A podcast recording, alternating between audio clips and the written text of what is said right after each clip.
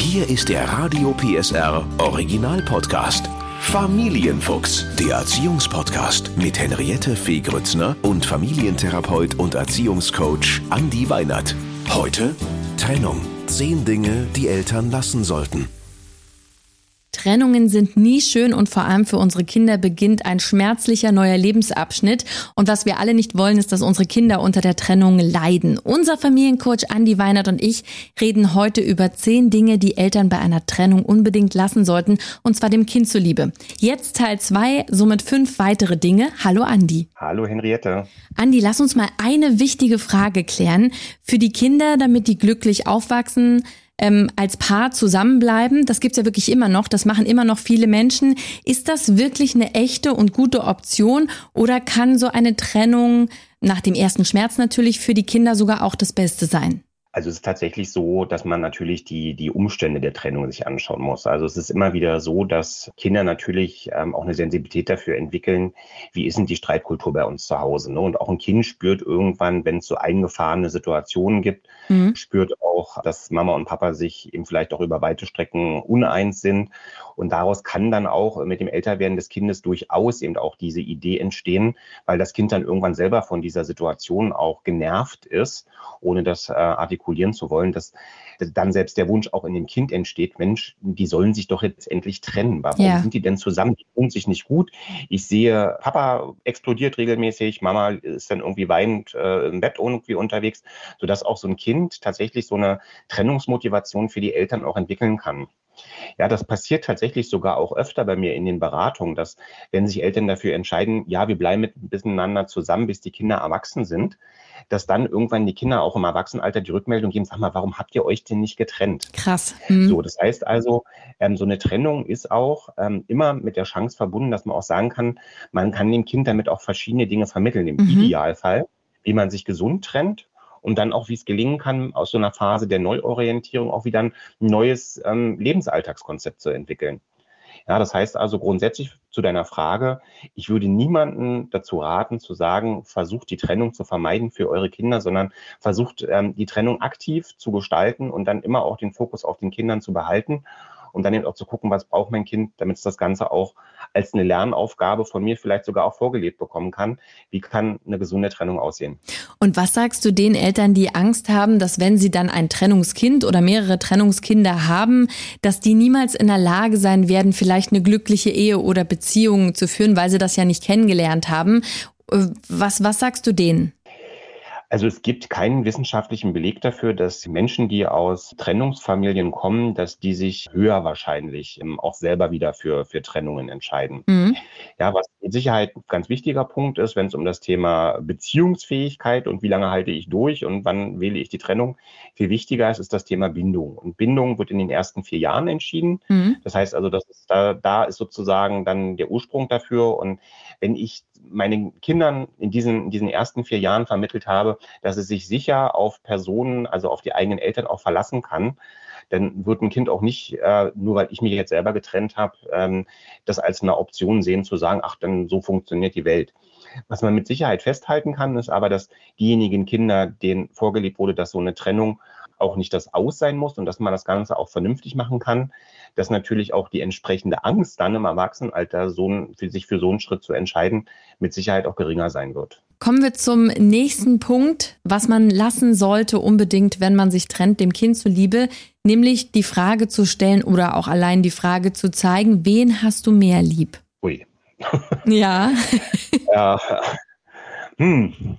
Also da merkst du, da bin ich sogar so ein bisschen sprachlos, ne? Also wenn sowas, sowas passiert, ähm, weil man das Kind vor eine ganz, ganz schwierige, eigentlich unlösbare Aufgabe bringt. Ne? Also wir hatten ja immer wieder auch, auch in der letzten Folge hatte ich schon erzählt, ein Kind ist loyal, egal welche Entscheidungen Eltern treffen, ob sie miteinander zusammen sind oder eben dann auch nicht mehr. Und einem Kind jetzt dazu aufzufordern, zu sagen, du musst dich aber entscheiden, sorgt für das Kind für eine sehr ungute Situation. Was ein Kind immer machen wird aus ähm, der Loyalität des Elternteils, das fragt, ist das, dass es sagen wird, na dich natürlich. Mhm. Ja, das heißt also, ein Kind will nicht verletzen und wird deswegen so antworten, wie es denkt, dass derjenige, der gefragt hat, die Antwort auch haben möchte. Mhm. So, das Problem aber ist, dass bei dem Kind reift das Ganze dann weiter. Das Kind erlebt das auch als eine an, ganz ungute Situation. Und deswegen ist es, glaube ich, umso wichtiger, dass man selber klar macht, ähm, nicht von der, von, von den Liebesbekundungen des Kindes jetzt abhängig machen, indem es genau solche Sachen sagen muss, sondern für sich selber gucken, wie schaffe ich es, mich mit all den Verletzungen, die gerade da sind und in diesem Schockmoment, mich um mich selber zu kümmern und mir selbst Liebe zu schenken, statt mein Kind dazu aufzufordern, das machen zu müssen. Und wenn es dann so Situationen gibt, sagen wir mal Weihnachten, Geburtstag und man sieht, das Kind bastelt vielleicht oder hat was Schönes gekauft für den Ex-Partner und man sagt, hm, das würde ich aber auch gern haben, was ist mit mir? Also ist sowas auch möglich, dass wenn das Kind zum Beispiel nicht so oft beim Ex-Partner ist, dass der trotzdem größere oder, oder ähm, mit sehr viel Liebe gebasteltere Geschenke bekommt. Wie kann man damit umgehen? Aber natürlich, ne? also ist völlig okay. Vielleicht ähm, also wo, wichtiger ist ja zu verstehen, woher kommt denn die Motivation bei meinem Kind. Ne? Mhm. Also wenn beispielsweise es früher vor der Trennung so war, dass ähm, das Kind gerne mit dem Vater gebastelt hat, diesen Bezug da ist, ach, Papa kriegt immer was gebasteltes, dann wird das Kind natürlich unter Umständen auch mehr an Energie hineinstecken, als äh, vielleicht jetzt bei der Mama, die auch tolle Sachen gemacht hat, aber bei der vielleicht eher Stickerkleben angesagt war. Mhm. Äh, was äh, auch nochmal ein gutes Zeichen sein soll, das mache ich in der Erziehungsberatung nochmal ganz deutlich, ähm, Geschenke haben ja verschiedene Funktionen. Ne? Und eine davon ist eine soziale, dass ich sage, hey, ich freue mich, du hast heute Geburtstag, es gibt einen Kontext. Wenn Geschenke weniger werden, ist das nicht unbedingt ein Zeichen des Kindes, dass es ähm, das Elternteil weniger lieb hat, sondern dann kann man das genau als das Gegenteil auch interpretieren, dass man sagen kann, das Kind fühlt sich einfach sehr sicher, sehr geborgen bei dieser Person und kann damit diese soziale Funktion von Geschenken ein Stück weit auch relativieren. Das heißt also, der weniger Beschenkte ist nicht automatisch der, der dem Kind weniger wichtig ist, sondern der weniger Beschenkte ist oft derjenige, wo das Kind mhm. auch sagt, da habe ich das verinnerlichte Gefühl als Kind, dass ich sagen kann, egal welches Geschenk ich mache, es ist zum Schluss so, dass mein, mein Elternteil mich lieb hat. Ich glaube, du hast da was ganz, ganz Wichtiges gesagt für viele äh, Trennungseltern, ne, dass man da einfach nicht in den Vergleich kommt und vielleicht sogar über seinen Schatten springt, selbst wenn man dem Ex-Partner eigentlich eine reinhauen will, dass man dem Kind zuliebe, ja, aber weißt du, dass man dem Kind zuliebe sagt, du, es ist Weihnachten, hast du eigentlich schon was für Papa oder für Mama? Wollen wir mal überlegen? Ich glaube, dass sowas auch auf der Ebene so viel bringen kann, da wirklich zu sagen, ich trenne das, von mir kriegt der nix oder sie. Ich spiele das jetzt mal, überspitzt das mal. Aber natürlich das Kind auch zu unterstützen und zu sagen, was, was hast du denn oder ne, denk mal dran oder ne, der hat auch Geburtstag bald, was willst du denn da schenken? Ich glaube, sowas kann auch ein guter Weg sein, um zu vermitteln, ähm, ich weiß schon, dass der für dich auch wichtig ist oder sie. Genau. Nächster Punkt, Besuche zu oft absagen. Also dieser, dieser Moment, eigentlich äh, wollte ich dich abholen, liebes Kind, und wäre das jetzt mein Wochenende, aber da ist irgendwie das Konzert oder ich mache noch eine, noch eine Nachtschicht oder eine Wochenendschicht. Was macht das mit dem Kind? Also das Thema Verlässlichkeit ist natürlich für, für Kinder gerade in dieser Trennungssituation was ganz, ganz Wichtiges. Ne? Also es gibt eine neue Organisation, ähm, wenigstens einer wird ja wahrscheinlich dann auch sich in einer neuen Wohnung befinden und gerade da brauchst du ja erstmal wieder den Aufbau von neuen Routinen, ähm, die dann dem Kind auch wieder eine neue Sicherheit auch geben können. Mhm. Wenn in solchen Zeiten das so ist, dass das Kind äh, in dieser ja unsicheren neuen Zeit dann noch die Erfahrung macht, okay, ähm, meine Eltern, ich sage jetzt mal ganz bewusst neutral, meine Eltern sind für mich nicht verlässlich, mhm. dann wird es schwieriger. Das heißt also, dann kriegt ein Kind tatsächlich auch Angst. Dann fängt ein Kind äh, tatsächlich auch an manchen Punkten an, sagen wir mal, sehr wachsam zu schauen, ähm, klammert vielleicht auch so ein bisschen. Das sind so die Symptome, die man dann so sehen kann. Und dann ist es eben ganz, ganz zentral wichtig, dass ich mich zunächst, wenn ich das Elternteil bin, das Termine oft absagt, mich frage, kriege ich das anders organisiert? Ja, also woran mhm. liegt das, dass ich da nicht termintreu sein kann?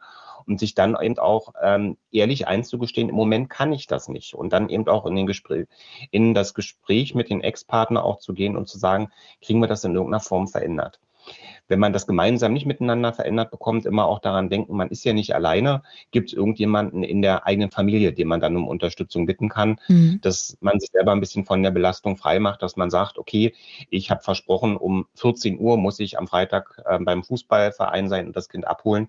Wenn ich merke, das wird arbeitstechnisch ein bisschen schwierig, jemanden darum bitten zu sagen, du pass auf, damit wir wenigstens verlässlich dem Kind gegenüber sind, kannst du mich unterstützen und kannst du fest um 14 Uhr da sein und ich komme dann so schnell wie möglich mit dazu. Ich habe noch eine ganz wichtige Frage, weil ich weiß, dass das bei vielen Trennungskindern ähm, ein Thema ist. Wie gehe ich denn damit um? Nehmen wir mal an, als Trennungsmutter, wenn der Trennungsvater ständig die Verabredungen, die Wochenenden absagt und ich ja sehe, dass das dem Kind furchtbar wehtut, wie fange ich sowas auf? Also ich glaube, wenn man ähm, jetzt wirklich merkt, dass das, also dass es da diese Grundgefahr gibt, dass da Termine auch abgesagt werden, dann ist das, glaube ich, auch gut, dass man mit dieser Grundgefahr auch arbeitet, dass man also sagt, hey, da gibt's jetzt die Verabredung, ne? Und jetzt auch das ist wieder schwer, jetzt ohne dass man abfällig wird, na, hö, hö, hö, wir gucken mal, ob das passiert, sondern dass man dem Kind sagt, hey, wir stellen jetzt einfach mal vor, Papa kommt nicht oder sagt den Termin kurzfristig vorher ab. Was wären denn Alternativen? Und dass man sich selber eben auch, wenn man solche Erfahrungen gemacht hat, von vornherein fragt, wie gehe ich denn damit um, wenn das wieder passiert? Konstruktiv. Ja? Mhm. Man also sagt, okay, wenn ich jetzt, habe zwar jetzt gerade meinen Plan, dass das Kind dann am Wochenende vom Kindsvater übernommen wird und dann ähm, kann ich das und das machen, aber dass man vielleicht von vornherein auch im Kopf sich einen Plan B und C auch macht, damit man dann nicht erst, wenn dann die Absage kommt, neu plant, sondern dass man dann schon gleich ein Backup-Programm hat, wo man sagt, okay, so kann man es machen. Was ich wichtig finde, ist dem Kind, je nachdem, wie alt es ist, also bei den ganz Kleinen kann man ganz oft nur sagen, du, glaub mir, das hat nichts mit dir zu tun, ähm, da ist vielleicht bei Papa oder bei Mama irgendwas dazwischen gekommen. Mhm. Wenn die größer werden, macht das schon auch Sinn, dass man dann natürlich auch wieder versucht, auf einer sachlichen Ebene zu sagen, du, das hast du vielleicht auch schon mitbekommen mit den Terminen, das funktioniert bei Papa oder bei Mama nicht so gut. Ähm, das hat auch nichts mit dir zu tun, ne? aber das war uns einfach vielleicht ein Stück weit gemeinsam darauf verständigen, dass wir sagen, Papa oder Mama haben andere Qualitäten. Wie schön Und du das diplomatisch ausdrückst. Sehr gut, ja, haben andere Qualitäten. Das nicht. Genau. Ja, das hast du wirklich, äh, wirklich gut ausgedrückt, haben andere Qualitäten. Also ich, ich kann nur hoffen, dass der ein oder andere hier wirklich was mitnehmen kann. Das ist wirklich eine Kunst, da vielleicht auch seine eigene Wut und Verletzung, dass der Partner nicht erschienen ist, mehrfach jetzt ähm, da, damit umzugehen, weil man ja selber da auch wütend ist und vielleicht was vorhatte, ne? Vielleicht äh, am Wochenende sich mit den Mädels treffen wollte oder so und dann natürlich alles absagt, ne? Also das ist schon, das ist schon ein Thema. Aber ich finde, du hast das sehr schön gesagt, diesen Satz ähm, ne, der hat vielleicht andere Qualitäten. Zeitmanagement, Organisation ist jetzt nicht so ganz das Wahre. Das Wahre, genau. Weil wir gerade beim Thema sind, Zeit bei Mama, Zeit bei Papa. Ich, ich sag mal das hässliche Wort Übergabe. Ja, dieses, ne, du gehst jetzt das Wochenende zu Papa oder zu Mama. Wie kann ich diese in Anführungsstrichen Übergabe denn gut gestalten, dass das auch für das Kind und auch für die Trennungseltern einigermaßen gut geht? Wenn wir das Idealbild malen, dann wäre das Idealbild das, dass ich äh, mit meinem Kind gemeinsam vorbereitend hin äh, auf die Fahrt sozusagen zur Übergabe hin, dass ich dem Kind schon sage, hey, habt ihr schon irgendwas vor? Wie werdet dann die Tage verbringen? Vielleicht auch selber erzähle, was ich so geplant habe. Dann ähm, an der Tür, sage ich jetzt mal, dass man sich kurz darüber austauscht. Gibt es irgendwas Wichtiges, was der Ex-Partner wissen muss? Ist das Kind krank? Hat es genug gegessen, genug getrunken?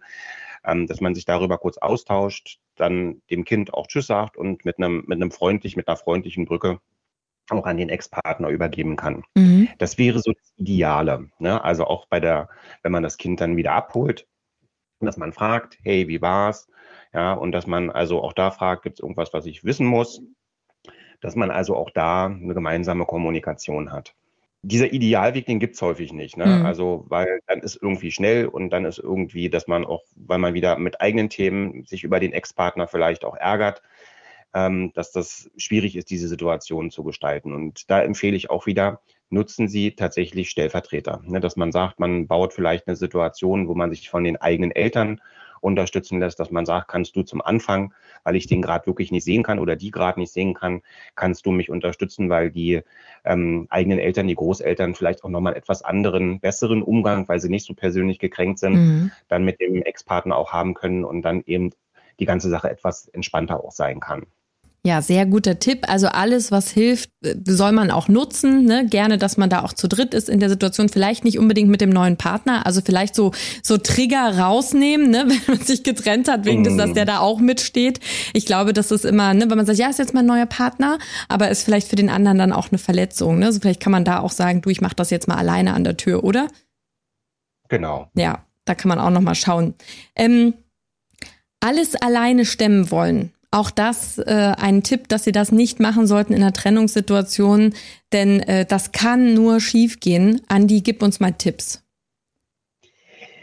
Also tatsächlich ist es so, dass ähm, ganz häufig aus der Schocksituation heraus äh, viele, die sich auch so selber als Stehaufmännchen und Einzelkämpfer auch bisher erlebt haben, dass sie natürlich dann auch versuchen, das aus eigener Kraft zu schaffen. Und das ist eine nahezu unlösbare Aufgabe, diese emotionale Verarbeitung der Trennung und die, die Neuorientierung, all das selber hinzubekommen. Weil ich unterstelle jetzt einfach mal, dass man dann auch noch einen Beruf hat und das, da muss es ja auch irgendwie laufen. Ja, und auch noch fürs Kind oder die und auch noch für die Kinder genau. stark sein muss, ne? Genau, genau das, ne? Und deswegen glaube ich, ist das ein ganz, ganz wichtiger Punkt, dass man weiß, durch diese Zeiten geht man besser, wenn man da nicht alleine durch muss. Und oft ist es so, dass man vielleicht erstmal auch ein bisschen braucht, ja, das anzunehmen, zu sagen, die Freundin hat sich jetzt angeboten ähm, oder die eigenen Eltern haben sich jetzt angeboten, aber ich kann immer nur sagen, nehmen Sie, wenn man sich in so einer Situation befindet, nehmen Sie das wirklich dankend an. Weil tatsächlich die Gefahr, dass ähm, man überfordert ist und dann aus der Überforderung heraus man doch anfängt, ja, ungute Dinge für sich und das Kind zu tun, das, die ist da, die ist real gegeben und die kann man für sich selber minimieren, wenn man wirklich auch sagt, okay, ich hole mir Unterstützung bei Oma und Opa. Und das ist ja auch, wenn man jetzt wieder aus der Sichtweise des Kindes guckt, das ist ja auch ein schönes Signal an das Kind, dass das äh, Kind auch die äh, Erfahrung machen kann, okay, Mama und Papa sind jetzt zwar getrennt, aber deswegen ist nicht gleich die ganze Familie getrennt, sondern da gibt es dann noch Oma und Opa, die unterstützen jetzt, die sind ein bisschen präsenter. Da gibt es auch noch die Tante X oder den Onkel Y, den kenne ich auch, der ist jetzt auch ein bisschen präsenter. Dass das Kind also auch merkt, Social Support ist etwas, das kann mir in solchen Situationen auch helfen. Ja. Ähm, und dann ist es ja auch so, ich glaube, die, die ist die Frage, ob wir die Anzeichen, dass man wirklich Unterstützung braucht, nennen müssen. Also ich glaube, spätestens wenn sie den dritten Weinkrampf im Badezimmer haben, dann ist es Zeit, die Freundinnen anzurufen und zu sagen, wir brauchen hier einen Plan. Und dennoch, ähm, glaube ich, das kennen auch viele Trennungseltern, das Gefühl, ich muss jetzt also Arbeit und Kind alleine unter einen Hut bringen und gleichzeitig brauche ich ja auch Zeit für mich, um mich neu zu finden, vielleicht äh, auch einen neuen Partner zu finden und dieses Gefühl, das Kind dann eben zu Freunden, Oma, Opa, also zu diesen Menschen um uns herum, die uns helfen, zur Seite stehen, dass man so das Gefühl hat, ich schieb das Kind jetzt ab. Wie, was sagst du zu den Eltern? Ist das okay, auch stellenweise zu sagen, ich brauche hier wirklich Zeit für mich, Freiraum, wo man früher gesagt hat, klar, da springt der Partner ein, Papa bringt dich heute ins Bett, ich bin im Kino. Wie, wie ist es da? Also ich glaube schon, dass das wichtig ist, dass man sich die Zeit für sich selber auch einräumt. Weil nur wenn ich selber für mich irgendwie in der Mitte bin, wenn ich mich mit dem Trennungsprozess auch emotional auseinandersetze, habe ich die Chance, so stabil zu sein für mein eigenes Kind. Und darum geht's ja zum Schluss. Ne? Und äh, zu versuchen, die Sache in der Hand zu behalten, angespannt zu sein und dann aus so einer Anspannung heraus, aus so einer gestressten Situation heraus Fehler am Kind zu machen, das ist, glaube ich, ähm, der, der weniger gute Weg. Ne, deswegen mhm. sollten die Eltern, die so dieses schlechte Gewissen haben, oh, ich schiebe das Kind jetzt ab, eher mit dem Bewusstsein reingehen zu sagen, nee, das ist auch gut für mein Kind, weil wenn ich jetzt Zeit habe, dass mich mal entlasten kann, dass ich mal auch wieder mich neu orientieren kann, so wie du sagst, ne? also auch vielleicht neue Partnerin oder neuen Partner auch kennenlernen kann. Das alles sind wichtige Schritte, weil das macht mich selber stabil und das hilft zum Schluss nicht nur mir, sondern das hilft vor allen Dingen auch meinem Kind. Nächster Punkt, das Kind als Boten benutzen. Also wenn man wirklich so eine verfahrene Situation miteinander hat, dass man sagt, ich kann den nicht sehen, ich will, sag deinem Papa bitte das und das oder sag deiner Mama bitte das und das, das ist eigentlich ein No-Go. Ja, da weiß ich gar nicht so richtig, was ich dazu sagen soll. Ne? Also vielleicht ja. eher, vielleicht eher, ähm, wie, wie, wie komme ich aus solchen Situationen wieder raus? Ja. Ne? Also das Problem ist, ich glaube, das, das haben wir jetzt auch an den anderen Tipps ja schon gesehen, das Kind ist eigentlich in einer ganz, ganz schwierigen Situation damit. Wenn ich merke, dass ich mit meinem Partner nicht reden kann, muss ich nicht das Kind als Sprachrohr benutzen, sondern dann gibt es ja durchaus auch die Möglichkeit, dass man bestimmte Dinge verschriftlicht. Nicht unbedingt ähm, als SMS und auch nicht unbedingt vielleicht so als, als kurze Nachricht, sondern ähm, dass man einfach dann sagt, okay, ich schreibe einfach das, was ich wissen, also was ich möchte, dass der Partner, Ex-Partner es weiß. Ähm, das schreibe ich kurz auf und dann gibt man eben ein Briefchen dem Kind mit und sagt, okay, wenn es irgendwie nicht anders geht im Moment, das Kind soll nicht zum Boden gemacht werden, weil das mhm. Kind kommt in eine ungute Situation. Ja, das Kind übermittelt eine Botschaft, der Ex-Partner regt sich darüber vielleicht in ähm, der Situation dann wieder auf. Das Kind hat das Gefühl, dass es was falsch gemacht hat. Gerade kleine Kinder kriegen dann auch das nicht getrennt voneinander.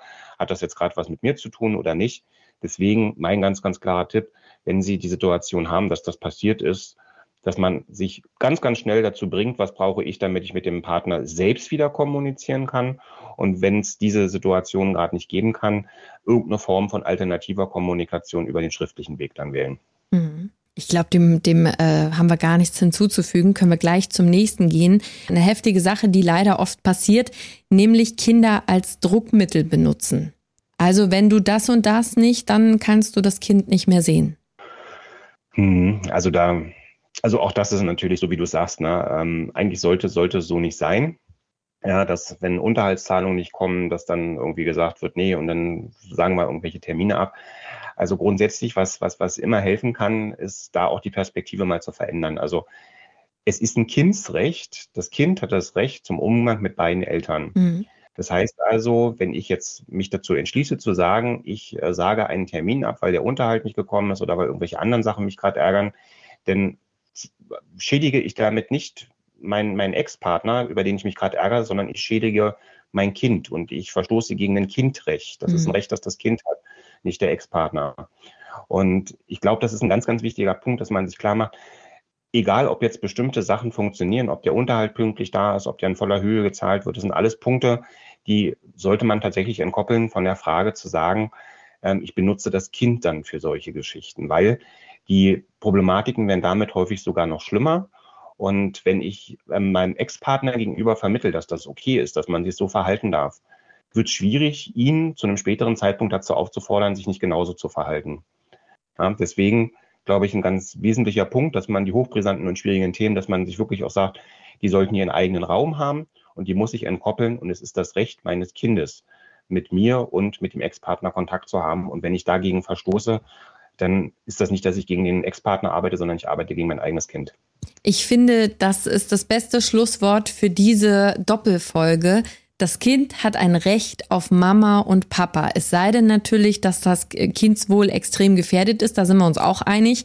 Dann äh, mhm. natürlich, das muss man auch noch mal sagen. Es gibt ja auch Sondersituationen, ähm, wo Alkohol eine extreme Rolle spielt und dann auch Vernachlässigung. Das ist jetzt mal ausgeklammert. Aber im Normalfall äh, finde ich, Andi, hast du das noch mal ganz klar gesagt. Es hat ein Recht, denn es ist ja auch aus Mama und Papa entstanden und braucht die andere Hälfte eben auch, um zu wachsen und dann der Mensch zu werden, der es sein möchte.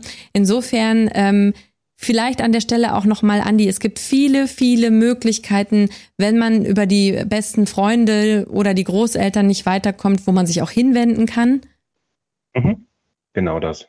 Ne? Also wenn man wirklich merkt, dass man es alleine nicht hinbekommt, gibt es Mediatoren in den Familiengerichten, es gibt ähm, Familienberatungsstellen.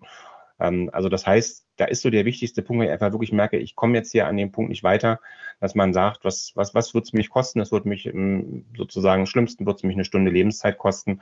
Also warum denn nicht, wenn ich merke, dass ich weiterkomme, das einfach mal probieren auch. Genau, Unterstützung suchen. Sie müssen da nicht alleine durch. Vielen, vielen Dank, Andi, für äh, deine Sichtweise und Ihnen, wenn Sie in der Trennungssituation sind, alles, alles Liebe und vor allem auch den Kindern.